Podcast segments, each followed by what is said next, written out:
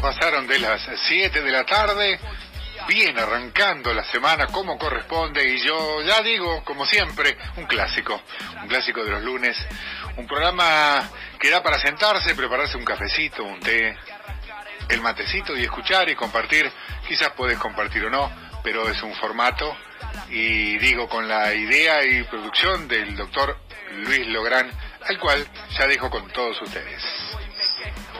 Excelentísimas tardes, señor director de Radio Web, Gustavo Orlando. ¿Cómo anda, mi querido amigo?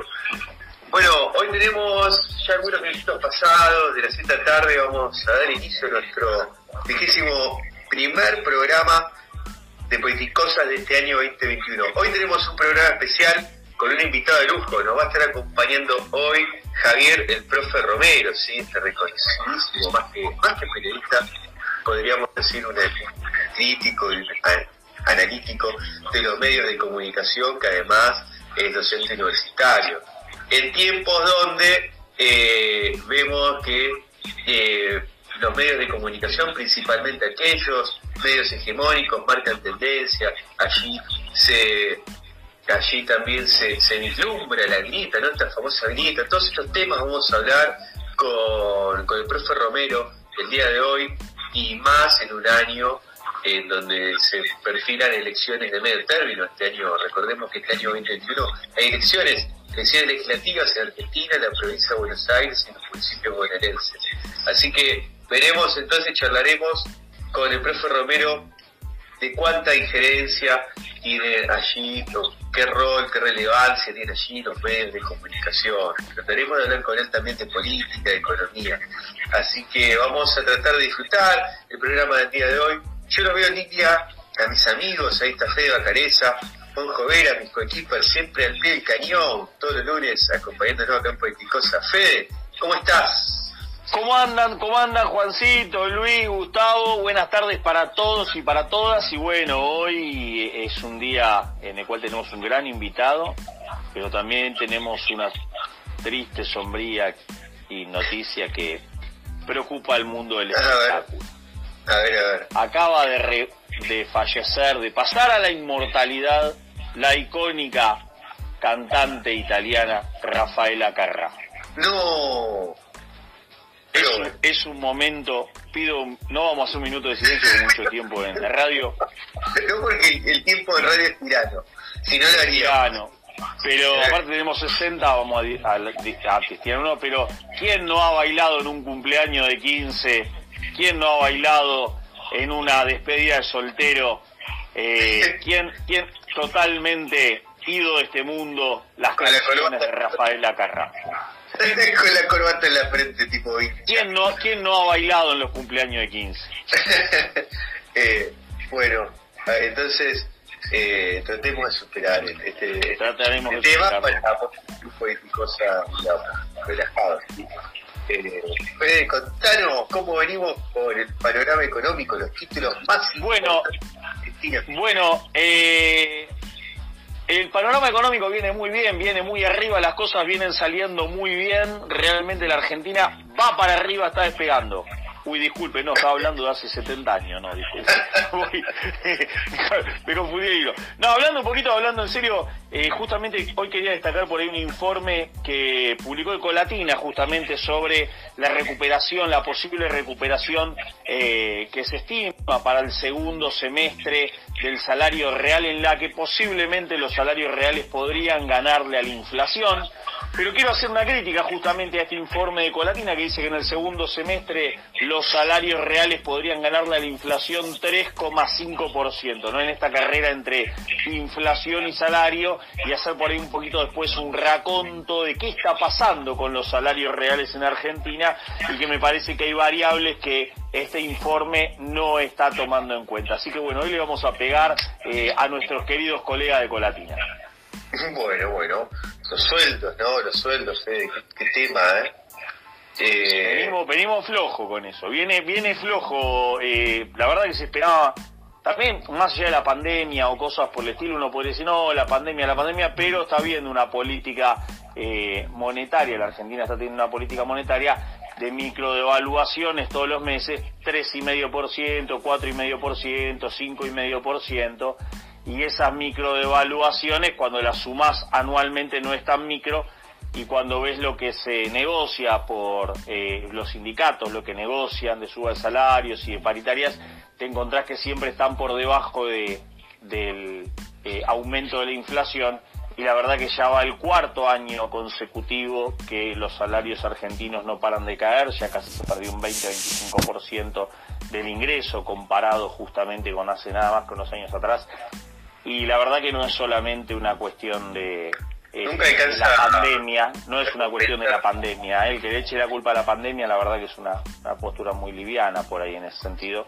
Entonces esto es una crítica constructiva, ¿no? La verdad que si estamos pensando en una devaluación eh, para después de las elecciones y eso sería cuanto menos perverso justamente para el bolsillo de los trabajadores que ya no da más. Un kilo de carne mil pesos, mil doscientos pesos lo vas a llevar a un kilo de carne.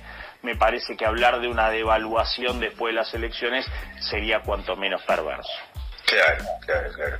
Sí, sí, nunca, nunca ni siquiera llega a compensar. De ahí también, Fede, los índices de pobreza que estuvimos viendo el otro día, ¿no? Casi la, Argentina está... No, yo, entiendo la verdad que haya negociaciones con el Fondo Monetario, o sea, todos entendemos eso, la verdad queremos que salgan bien. Eh, nosotros eh, lo, lo que pensamos es que, bueno, que este gobierno eh, le ponemos mucha esperanza, muchas ganas de que las cosas repunten pero ya no podemos seguir devaluando más porque el bolsillo de la gente no puede más. Juanjo Vera, excelentísimas tardes, ¿cómo estás Juanjo? Buenas tardes Luis, buenas tardes Federico, ¿cómo les va? Espero que bien.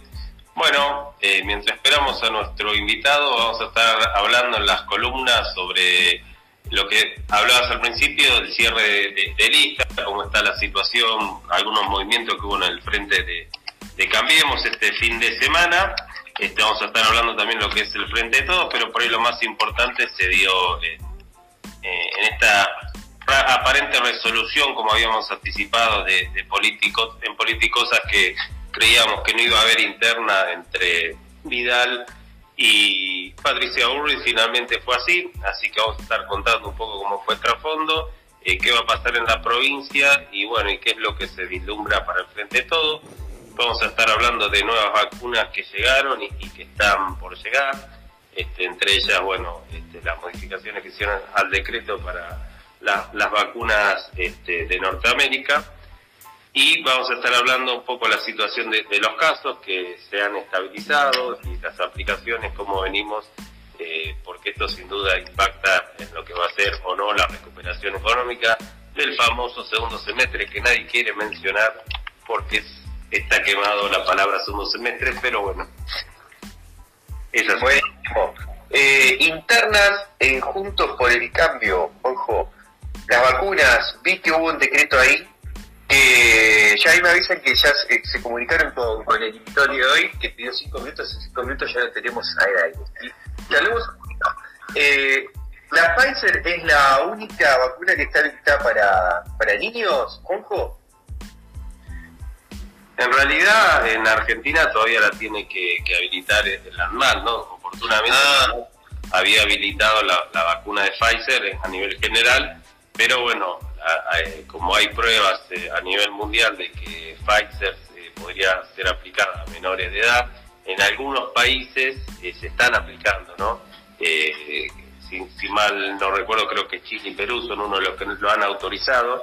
Entonces, bueno, había un pedido, incluso amparo presentado a la justicia de padres de, niños en población de riesgo que, bueno, que, pedían al gobierno que inicie las gestiones para que pueda llegar esta vacuna, que era la única que a nivel mundial se estaban aplicando a menores de, de 18 años. Bueno, el gobierno lo que hizo es un decreto que, elimina alguna de las de las de las cláusulas que aparentemente, todo es aparente, ¿no? Porque nunca hubo un pedido formal de, de Pfizer de si saquen esto, sacan ellos, simplemente dijeron que la, la reglamentación argentina no se adaptaba a, sus políticas y tampoco es que porque firmemos este decreto mañana llegará la vacuna, ¿no? Ahora tendrán que hacer contrato con las con las este, con las farmacéuticas donde sí pueden llegar y se abre un canal es hacia un lote de vacuna que de Estados Unidos donó hacia América Latina y en esa donación puso como países privilegiados a Colombia y Argentina